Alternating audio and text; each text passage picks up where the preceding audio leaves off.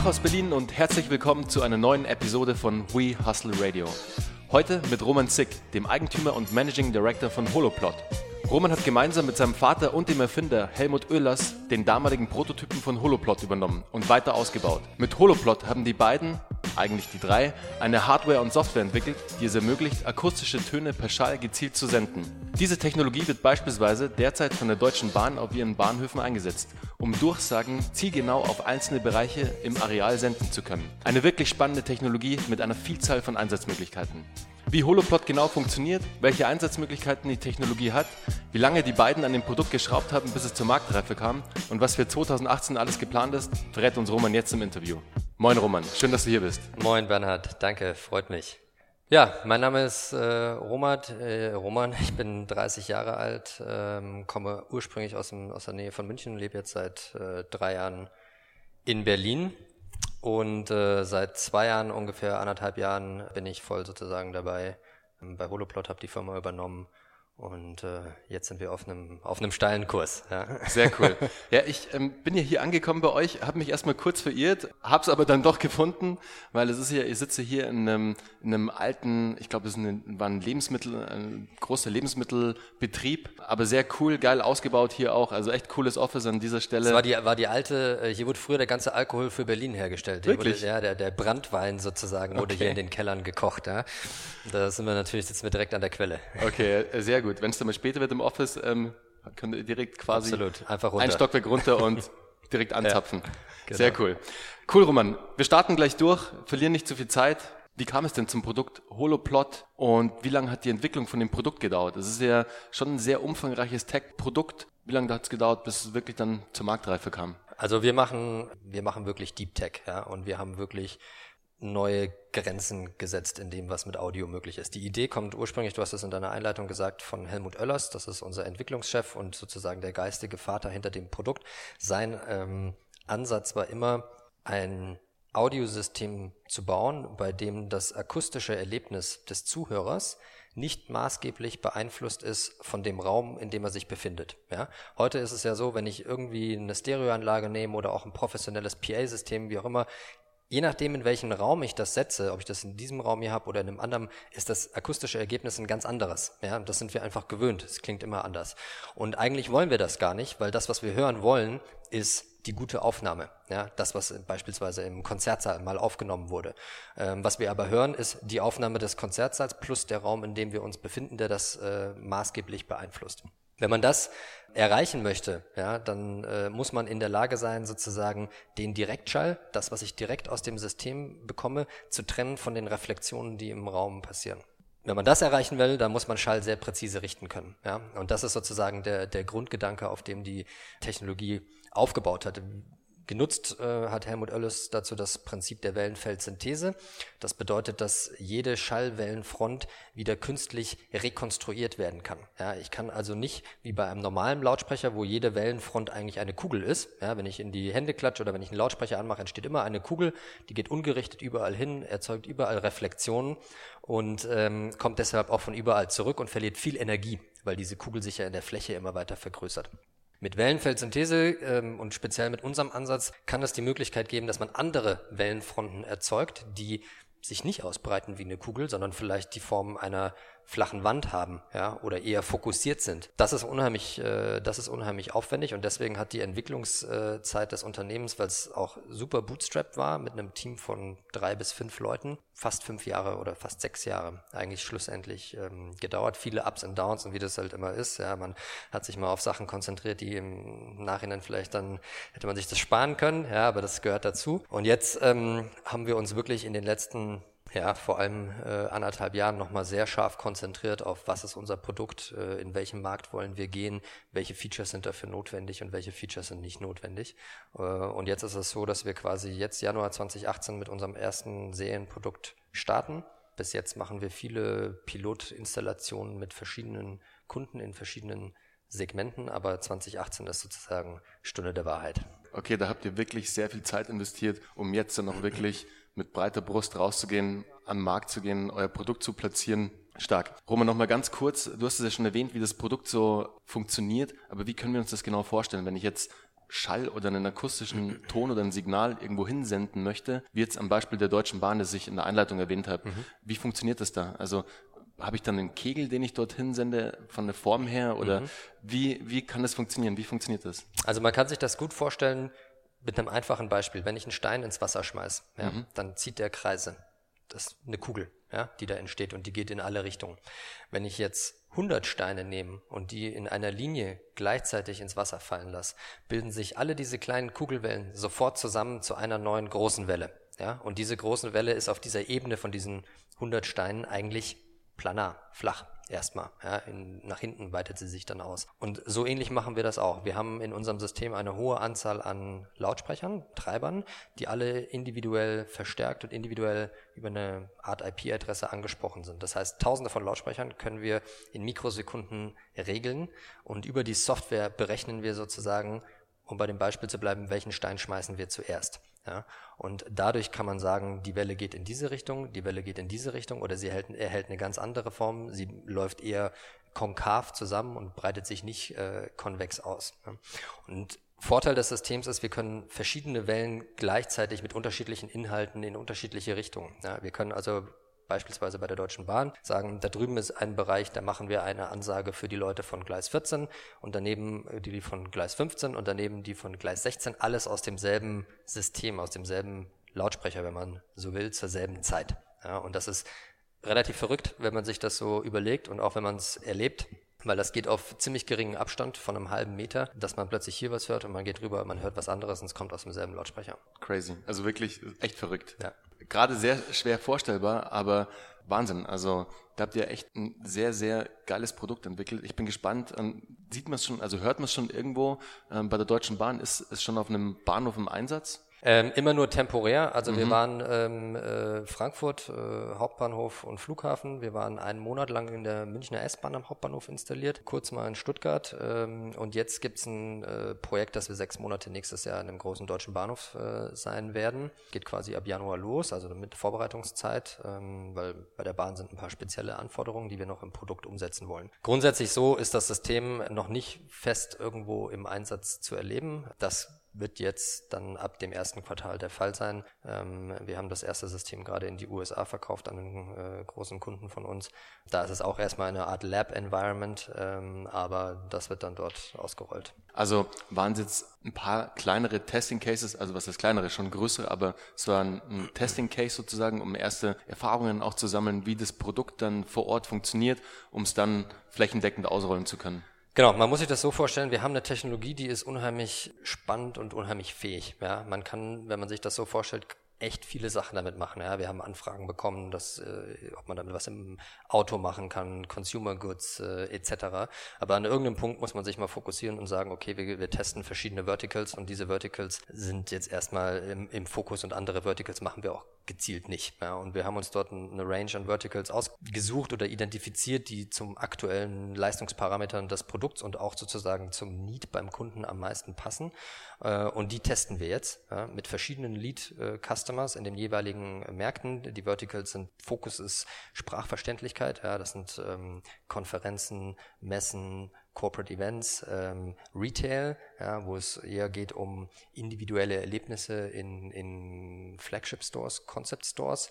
Dann gibt es ähm, sozusagen Transport, was so ein bisschen Deutsche Bahn ist, aber der, der Use Case ist sozusagen derselbe, ob das eine U-Bahn, eine S-Bahn, ein Flughafen oder sonst was ist. Das ist immer ähm, same, same. Und dann geht's mehr in den Bereich ähm, äh, Entertainment, was aber eher ein bisschen perspektivisch auf der, auf der Roadmap liegt. Ja? Und in jedem dieser Verticals haben wir ähm, Key Customer äh, identifiziert, auch relativ high profile und ähm, die auch sozusagen interessiert sind, Innovationen in ihrem Segment zu treiben. Ja? Und mit denen testen wir jetzt, okay, ist der Nutzen wirklich da, so wie wir das sehen? Ist der Kunde auch wirklich bereit, für diesen Mehrwert zu zahlen? Und da auf diesem Weg zeigen sich sehr interessante äh, Learnings, ja, dass du nicht nur zum Beispiel die Kirsche oben auf der Sahnetorte bist, ja, das, das bisschen mehr und das noch ein Ticken bessere Qualität, sondern dass wir ähm, zum Beispiel auch bei der Deutschen Bahn ein echt deutlich effizientere Technologie haben, wo nachher mit wahnsinnige Savings entstehen können. Ja, wenn du heute dir einen Bahnhof anguckst, dann muss alle 20 Meter ein Lautsprecher installiert werden, um eine halbwegs okaye Sprachverständlichkeit zu erzielen. Die wird gemessen in einem Index von 0 bis 1 und die Bahn hat zum Ziel 0,5 zu erreichen. Und das schaffen sie nur mit extrem hohem Aufwand, viel Absorptionsmaterial und alle 20 Meter Lautsprecher. Wir konnten zeigen, dass wir mit unserem System auf eine Distanz von 30 Metern einen Wert von 0,98 haben, ja, also fast 1, das wurde noch nie gemessen, und auf eine Distanz von 200 Metern, also am anderen Ende vom Frankfurter Hauptbahnhof, was akustisch das schlecht, der schlechteste Bahnhof ist, den die Bahn zu bieten hat, hatten wir immer noch 0,75. Ja. Also Werte, die die heute nicht auf drei Meter äh, wahrscheinlich erreichen. Und das hat extreme Implikationen sozusagen, wie geplant werden kann, was der Materialaufwand ist, etc. Das, dadurch wird sozusagen diese, diese Technologie auch äh, spannender für den Kunden zu sagen, okay, das, damit ergeben sich ganz neue Möglichkeiten. Also ihr löst mit eurem Produkt sozusagen jetzt im speziellen Case von der Deutschen Bahn wirklich ein Problem, das sie auch schon seit langer Zeit begleitet, wo sie wahrscheinlich auch selbst schon echt viel getüftelt haben. Sie konnten es nur lösen, indem sie mehr Material verbaut haben, einfach auch mehr dann investiert haben. Ja. Und mit eurem Produkt, mit eurer Lösung schafft ihr es am Ende des Tages auch nur mit einem Produkt das Doppelte zu erreichen, was sie eigentlich heute gerne erreichen würden. Ja, genau. Stark. Ja. Zum Thema, und das fand ich sehr spannend, weil du es auch gerade angesprochen hast, Roman, die Key Customers, wie identifiziert ihr die denn? Also wie betreibt ihr da für euch B2B Sales, B2B Marketing? Wie kann man sich das bei Holoplot vorstellen? Ja, also wir stehen in dem Prozess natürlich am Anfang, ja, weil äh, wir haben jetzt sozusagen Sales und, und gezieltes Marketing zu diesen Key Customers gemacht, äh, nicht in der Masse, weil wir noch gar nicht in der Lage waren zu liefern. Das ist jetzt sozusagen der Start der Kickoff 2018. Was wir aber machen, und da sind wir gerade dabei und das starten wir, wir machen eine sehr zielgerichtete Identifikation unserer Kundensegmente und unserer Kundentypen, ähm, die wir ansprechen wollen. Also definieren das relativ klar, welche Kunden wollen wir und auch relativ klar, welche Kunden wollen wir nicht. Ja, weil für die ist vielleicht der Mehrwert nicht groß genug, das Budget ist nicht da, äh, etc. Ähm, damit wir da möglichst wenig Energie verlieren auf den, auf den ersten Metern. Und dann ähm, haben wir einen ziemlich stark datengetriebenen äh, Prozess, äh, der auch ziemlich gestreamlined ist, wie wir diese Kunden identifizieren wollen. Das ist natürlich inbound und outbound. Ja. Ähm, in unserem ersten Fall mehr outbound als, als inbound. Ähm, aber wichtig ist, dass wir super konsequent tracken, was äh, sozusagen die einzelnen Feedbacks sind, was die Kunden für Informationen brauchen, wo sie uns absprechen etc. Also on-page natürlich, aber auch äh, nachher in dem eigentlichen ähm, Sales-Prozess, damit wir relativ schnell lernen können, was zu optimieren ist. Ja. Und wir versuchen natürlich ein bisschen wegzukommen von diesen klassischen Vertriebsstrukturen, die in dieser Industrie auch herrschen. Ja. Es gibt irgendwie den Vertriebler Dach und der fährt dann irgendwie alle seine Kunden ab und ähm, das Modell funktioniert. Ich glaube aber, dass aus den Bereichen, aus denen wir kommen, äh, Software und, und, und wie sozusagen heute auch Startups agieren, wir ein deutlich effizienteres System aufziehen können, wie wir Vertrieb nachher machen. Ja. Verstehe. Cool. Roman, das habe ich dich vorhin noch gar nicht gefragt. Was ist denn eigentlich dein Background? Also es würde mich jetzt ja. mal sehr interessieren. Ja, äh, ich bin eigentlich äh, Wirtschaftswissenschaftler, ähm, habe an der Zeppelin-Universität studiert und dann später ähm, äh, an der ESADE und im, in Barcelona und im Ausland.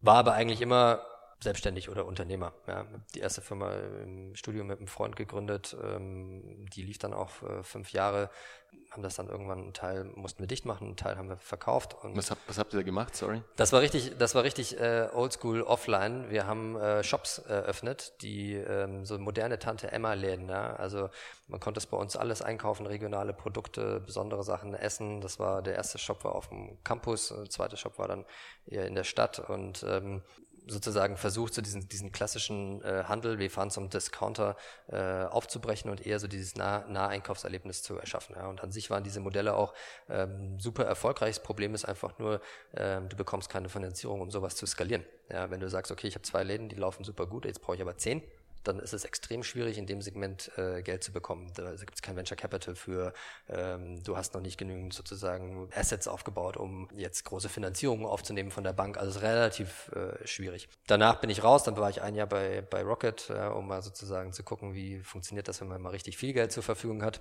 Es war auch sehr spannend, äh, war ein cooles Jahr, bin dann aber da rausgegangen und habe dann wieder angefangen, eigene äh, Projekte zu machen. Ja, und war eigentlich dann kurz davor, was anderes zu starten, war mit Holoplot aber schon über drei, vier Jahre verbunden und dann hat sich diese Chance und auch die Not ein bisschen aufgetan, dass wir gesehen haben, okay, wir müssen da jetzt was machen und dann im Prinzip die Firma übernommen. Von der Tante Emma sozusagen zum Deep Tech. Genau, ja. cool. muss man ein bisschen flexibel sein. Ja, klar, heutzutage ist es so. Ja, genau. Cool, Roman. Ich habe auf eurer Website ja gesehen, ihr hattet auch echt schon coole Features. Ihr wart ähm, in der Wired, ihr wart bei der Süddeutschen. Jetzt mal fernab vom, vom Thema Marketing und Sales.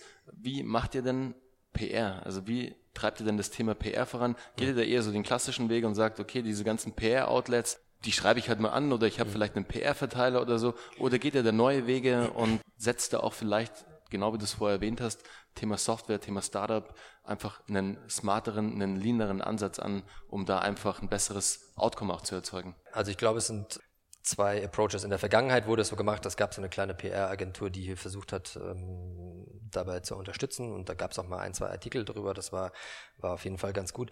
Der, der erste Schritt war, die Kommunikation zu vereinfachen, ja, weil das Produkt und was ich jetzt vorhin erzählt habe, sind so ein bisschen die Basisfeatures, die, die Fähigkeiten gehen noch weit darüber hinaus, auch im Entertainment-Bereich. Man muss erstmal runterschneiden äh, und relativ einfach verständlich machen, was geht mit diesem Produkt und warum ist das ein krasser Mehrwert und warum ist das eine Wahnsinnsinnovation. Ja, das war sozusagen erstmal der erste Schritt.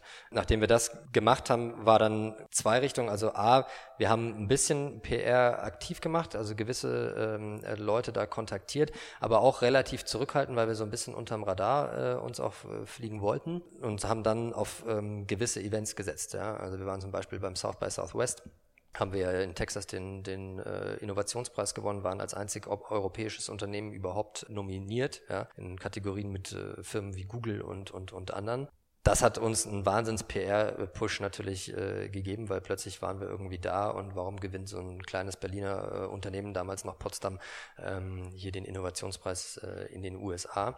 Das heißt, das war dann extrem inbound. Ähm, wir versuchen aber bei der PR genauso zu denken eigentlich wie bei Customer Acquisition. Ähm, das heißt, wen wollen wir erreichen? Ja, wer ist für uns tatsächlich relevant? Inwiefern spiegelt das, ist das wichtig für die Kommunikation von Brand, Employer Branding oder Customer Acquisition? Und ähm, wir tracken sozusagen alle, die über uns schreiben, äh, auch auf Twitter kontaktieren die, haben sozusagen Leadlisten von den entsprechenden ähm, Journalisten und versuchen denen dann gezielt Informationen nachher wieder zuzuspielen. Mhm. Ja, und ist eigentlich ein relativ äh, straightforward äh, Prozess, ja, aber ich glaube, das ist ja immer so ein bisschen die, die, unter, die Unterscheidung heute zwischen Startups oder, oder anderen Unternehmen. Man kann einen Prozess so ein bisschen mitschwimmen lassen und sozusagen den Ball zurückspielen oder man kann anfangen, halt die Aufschläge zu machen ja, mhm. und, und zu gucken, ob man jemanden Richtiges trifft. Mhm. Absolut. Roman, da erwähnst du einen sehr, sehr wichtigen Punkt. Und liebe Zuhörer, es ist super, super wichtig, wenn ihr PR betreiben wollt, versucht dem Journalisten, dem Redakteur immer einen echten Mehrwert liefern zu können. Das heißt, sucht euch Themen raus und wie es Roman gerade auch erwähnt hat, trackt Social Media, trackt, wer gerade vielleicht irgendwie über euch schreibt, wer einen Retweet gemacht hat, wer einen Comment geschreibt hat und dann guckt, was ihr für Themen in der Company habt, um demjenigen einfach einen echten Mehrwert zu liefern und damit steigert ihr die Möglichkeit, dass derjenige dann auch über euch schreibt, extrem, weil die lieben Journalistenkollegen sind natürlich auch immer auf der Suche nach neuen Stories, nach interessanten Stories. Deshalb bietet interessanten Stuff, verkauft euch gut, dann werdet ihr sehen, der geht tausendmal mehr, als ob ihr jetzt irgendwie standardmäßig PR mit einer klassischen PR-Agentur betreibt. Ja. Erstens spart ihr euch sau viel Kohle und zweitens macht es auch viel mehr Spaß, die Connections selber in Haus zu haben. Bringt einem für später viel, viel mehr. Absolut, ja. ja. Auch die Verbindung sozusagen zu suchen zu aktuellen Themen. Ja. Was, was passiert denn gerade in der Welt? Mhm. Ja. Worum drehen sich denn so die großen globalen Themen, über die alle reden? Ja, klar, künstliche Intelligenz, äh, 4.0, Digitalisierung etc. Ja, aber es gibt auch noch ein breiteres Themengebiet und zu gucken, ey, wo kann ich da mit meiner Company vielleicht ähm, auch im, im, im weiteren Bezug irgendwie eine Rolle spielen. Und das als Aufhänger zu benutzen, ist auch äh, ein mhm. sehr interessanter äh, kleiner Hack. Ja. Absolut, sehr cooler Hack. Und der Hack ist dann zusammengefasst, aktuelle Themen in Verbindung mit einem echten Mehrwert und dann kommt es vielleicht ja. zu einem Artikel. Genau. Cool. Wohin soll denn die Reise mit Holoplot in 2018, 2019, 2020 gehen? Was habt ihr denn so auf der Agenda und wie ist deine Vision für die Company? Wir haben relativ viel auf der Agenda, was, was gut ist. Das sind ähm, äh, viele Produktthemen etc. Ich glaube, wir haben im letzten Jahr 2017 einen Riesenschritt gemacht. Ja, wir saßen vor einem Jahr noch in einem 80 Quadratmeter Office äh, zwischen Kisten und, und kaum Tageslicht in einem Team von fünf Leuten. Heute sitzen wir äh, hier ein bisschen besser äh, in Berlin mit einem Team von 16 Leuten und ähm, 2018 wird, glaube ich, äh, unser richtiges Jahr. Was danach folgt, unsere Vision ist wirklich Audio zu revolutionieren. Ja, das ist immer so ein bisschen so, so, so ein Startup-Phrase, ja, wir wollen den Markt revolutionieren, aber wir haben einfach gesehen und von dem Feedback, was wir auch bekommen, und wir arbeiten mit Top-Leuten weltweit mittlerweile zusammen, die Technologie, die wir haben, bietet das Potenzial, extrem viel zu verändern in ganz unterschiedlichen Verticals. Ja. Und unsere Challenge ist jetzt zu definieren, welche Verticals sind unsere und welche Verticals sind nicht unsere. Die lassen wir erstmal liegen. Ja. Und wir haben da einiges auf der Roadmap, was wahrscheinlich auch im ersten Quartal dann äh, hoffentlich kommuniziert werden kann. Aber es wird stark in den Bereich äh, Entertainment, neue Erfahrungen, New Experiences sozusagen in, in verschiedenen Bereichen gehen. Und ähm, ja, immer das Ziel, wirklich diesen Quantensprung zu machen im Audio. Wir haben im visuellen Bereich in den letzten ja, 15, 20 Jahren extrem viel gesehen. Ja? Wenn wir gucken, wie wir aufgewachsen sind mit Fernsehen damals, was das für Röhren war und wenn wir uns angucken, was wir heute machen, ist ja nicht mehr wiederzuerkennen. Wenn wir überlegen, was ist im Audio eigentlich passiert, äh, ist es eigentlich noch genauso wie früher. Ja? Wir haben immer noch Stereo. Äh, das ist die beste Innovation, die wir hatten, waren in den 70er Jahren diese Line-Array-Systeme, diese Bananen, die bei den Konzerten hängen, die sind effizienter, als an einfach einen normalen Lautsprecher dahin zu hängen sonst ist nicht mehr viel passiert. Alles, was sonst passiert ist, ist, die Devices sind connected. Ich kann jetzt meinen Lautsprecher besser ansp anspielen, okay, das ist, das ist gut. Aber in der eigentlichen Qualität, in dem wie Sound Audio übermittelt wird, hat sich nicht viel getan. Ja. Und das ist unser, das ist unser Space und das ist den, äh, den wir in der Zukunft besetzen wollen. Cool. Hört sich nach einer super Vision an, Roman. Also, und auch nach einer sehr coolen Strategie. Es macht nämlich total Sinn, wie du richtig erwähnt hast. Klar, wenn man mal drüber nachdenkt, visuell ist super viel passiert. Also da haben wir echt in unserer, in den letzten 20 Jahren echt viel erlebt. Aber im Thema Audio, da habe ich mir noch nie so wirklich auch Gedanken gemacht. Du hast vollkommen recht. Das ist absolut ein Feld. Da muss man eine kleine Revolution her. Und da ist Holoplot, glaube ich, genau jetzt auch zum richtigen Zeitpunkt da, um mit der richtigen Solution an den Start zu gehen. Ja, man gewöhnt sich halt sehr schnell an, an, an einen gewissen Standard so. Ja, und wir sind dann konditioniert, so ja, das ist immer so, das ist immer so, bis irgendwann mal uns gezeigt wird, okay, es muss gar nicht so sein. Und dann, dann fangen die Leute an, plötzlich zu denken. Ja. Und das erfordert natürlich auch ein Umdenken des Anwenders. Das ist, unsere Technologie funktioniert anders als ein klassischer Lautsprecher, ja. Und das muss auch der, der User erstmal lernen und verstehen, was er damit machen kann. Und viele Sachen gefallen vielleicht auch nicht jedem, weil er sagt, habe ich früher immer so gemacht, habe ich die letzten 30 Jahre so gemacht, will ich auch noch weiterhin so machen. Das ist in Ordnung. Ja, dann muss er halt ein klassisches System sich äh, vielleicht zulegen. Aber jetzt gibt's neue Möglichkeiten und äh, da hat sich auch viel in, in der Signalverarbeitung und auch bei den Kreativen und bei den Künstlern getan, ähm, auch mit Ableton und anderen und anderen Softwares, in denen einfach viel konstruktiver mit Plugins gearbeitet werden kann. Und da werden wir, glaube ich, in den nächsten Jahren echt viel Bewegung sehen auf einer Reise mit einem neuen Produkt als Gründer passieren ja auch immer etliche Dinge und etliche Dinge laufen schief, die man sich eigentlich anders vorgestellt hat. Was war denn da bei Holoplot, äh, ja, Holoplot. Holoplot, ich, Immer bin noch, schon, ja. ich bin schon total Banane vom Bananenlautsprecher. ja. Bei Holoplot, euer größter Fuck-up, den ihr hattet. Boah, also wir hatten schon, wir hatten schon richtig viele Fuck-ups, ja, weil wenn du so eine Technologie von und Grund auf designst. Ja. Ich meine, wir machen jede Platine bei uns äh, selbst. Wir haben die Software von null geschrieben. Ja. Da geht immer was schief. Ja. Und äh, witzigerweise hatten wir so eine Tradition an Fuck-ups, dass die immer genau dann passieren, kurz bevor irgendwas Wichtiges war. Ein Kunde ist gekommen oder sonst irgendjemand oder wir hatten irgendwo ein Event. Zehn Minuten vorher hat das System, was die letzten drei Wochen keinen Fehler hatte, plötzlich irgendeine Scheiße gemacht. Ja. Und dann äh, war natürlich Stress, aber zum Glück war unsere Historie auch die, dass wir es eine Minute vorher irgendwie wieder hinbekommen haben, so dass es dass zumindest so lief, dass es keiner gemerkt hat, dass es ein Riesenproblem gab. Ja. Wir hatten dieses Jahr auch einen Fuck-up, wo wir es leider dann erst irgendwie äh, vier Wochen später gemerkt haben, dass wir gemerkt haben, okay, das, das System arbeitet gar nicht so richtig, wie es eigentlich soll. Ja. Dazwischen hatten wir zwar ein größeres, äh, eine größere Testinstallation in, eine, in einem sehr komplizierten äh, Umfeld, ja, wo wir dann gemerkt haben, hm, und auch der, der Partner, mit dem wir da waren, es hätte besser sein müssen, ja, eigentlich, und das war halt so eine One-Shot-Opportunity. Ähm, es hat, der Raum war extrem schwierig und wir, wir konnten irgendwie nicht das Ergebnis erzielen, das wir erzielen wollten. Wir haben dann vier Wochen später gemerkt, so, scheiße, wir hatten äh, sozusagen ein paar Konfigurationen bei uns richtig in der Software nicht angepasst, ähm, die das nachher eigentlich gelöst hätten. Ja. Das sind halt so Fuck-Ups, Darf man sich aber nicht drüber aufregen, ja. Also ich glaube, die gehören dazu. Man muss halt versuchen, äh, diese Fehler auszumerzen. Ich glaube, wir haben auch eine sehr positive Fehlerkultur, ja. Also Fehler müssen gemacht werden, sonst können wir uns einfach nicht weiterentwickeln. Wir müssen halt schauen, dass wir sie möglichst schnell selbst bemerken, ja, und nicht erst dann, äh, dann beim Kunden. Ging dann noch alles gut am Schluss mit dem Kunden? Konntet ihr ihn überzeugen? In dem Fall nicht unbedingt. Äh, es war aber auch einfach, ähm, äh, es wurde dann ganz anders gelöst dort, wie man es ursprünglich machen wollte. Und äh, wir waren auch recht froh, weil es war eine sehr, sehr High-Profile-Installation gewesen. Und wir haben gesagt, okay, vielleicht macht es besser in dem Fall noch anders. Ja. Mhm. Okay, verstehe. Roman, wo lässt du dich inspirieren? Hast du, liest du viel, ähm, liest du viele Bücher? Hast du vielleicht einen, einen coolen Buchtipp für unsere Zuhörer? Momentan lese ich leider nicht so viel, wie ich, wie ich gerne, gerne würde. Das ist, ähm, ja, das kennst du wahrscheinlich auch. Ich habe eigentlich zwei, äh, zwei Buchtipps. Einen, und das ist so ein, jetzt ein, ein bisschen äh, so ein Startup-Thema und so ein Thema, was immer ein bisschen oder nicht oft genug thematisiert ist, was ich aber super spannend finde, ist Pricing. Ja?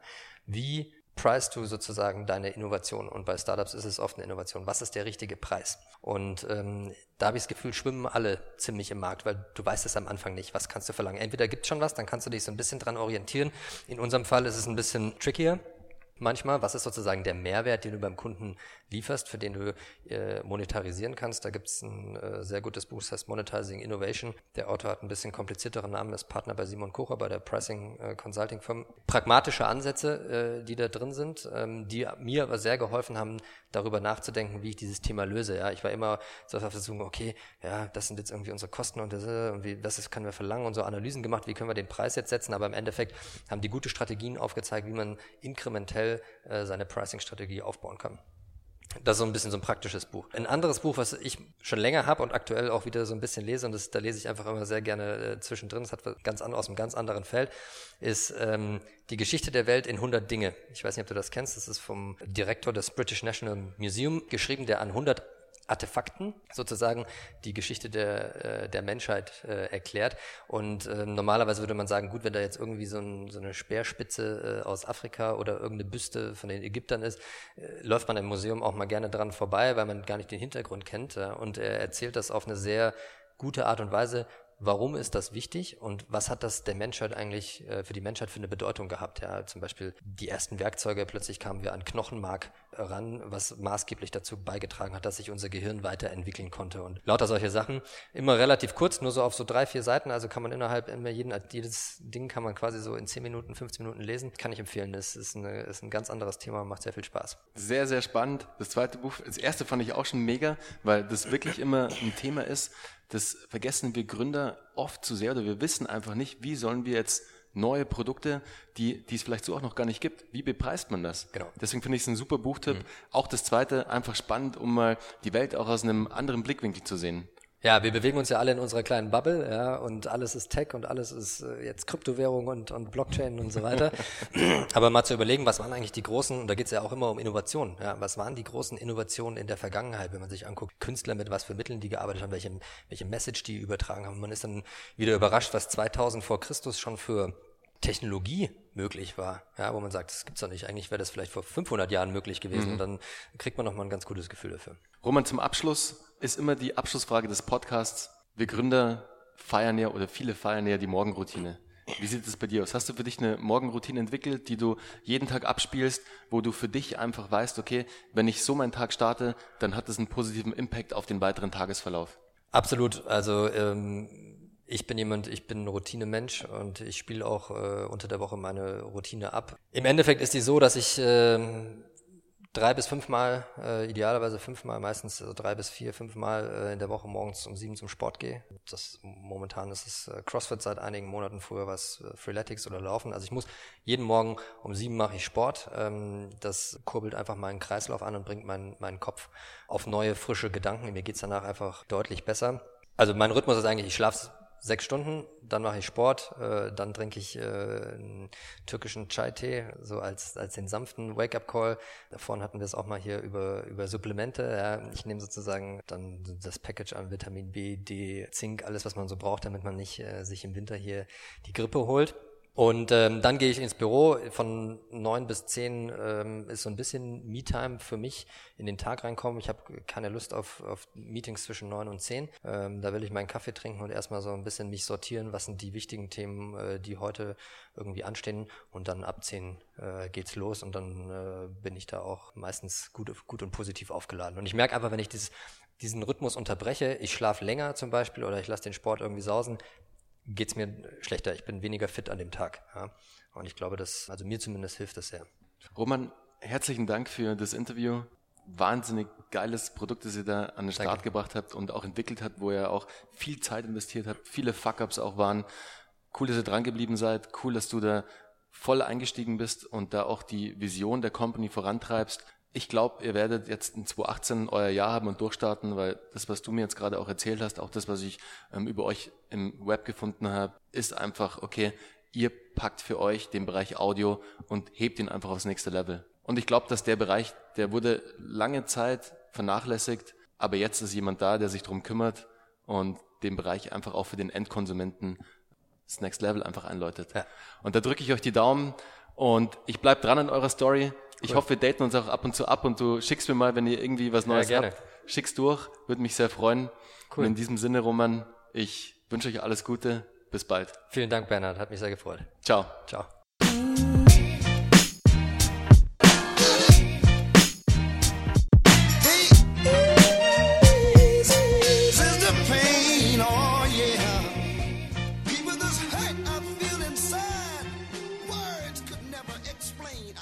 wish it would rain.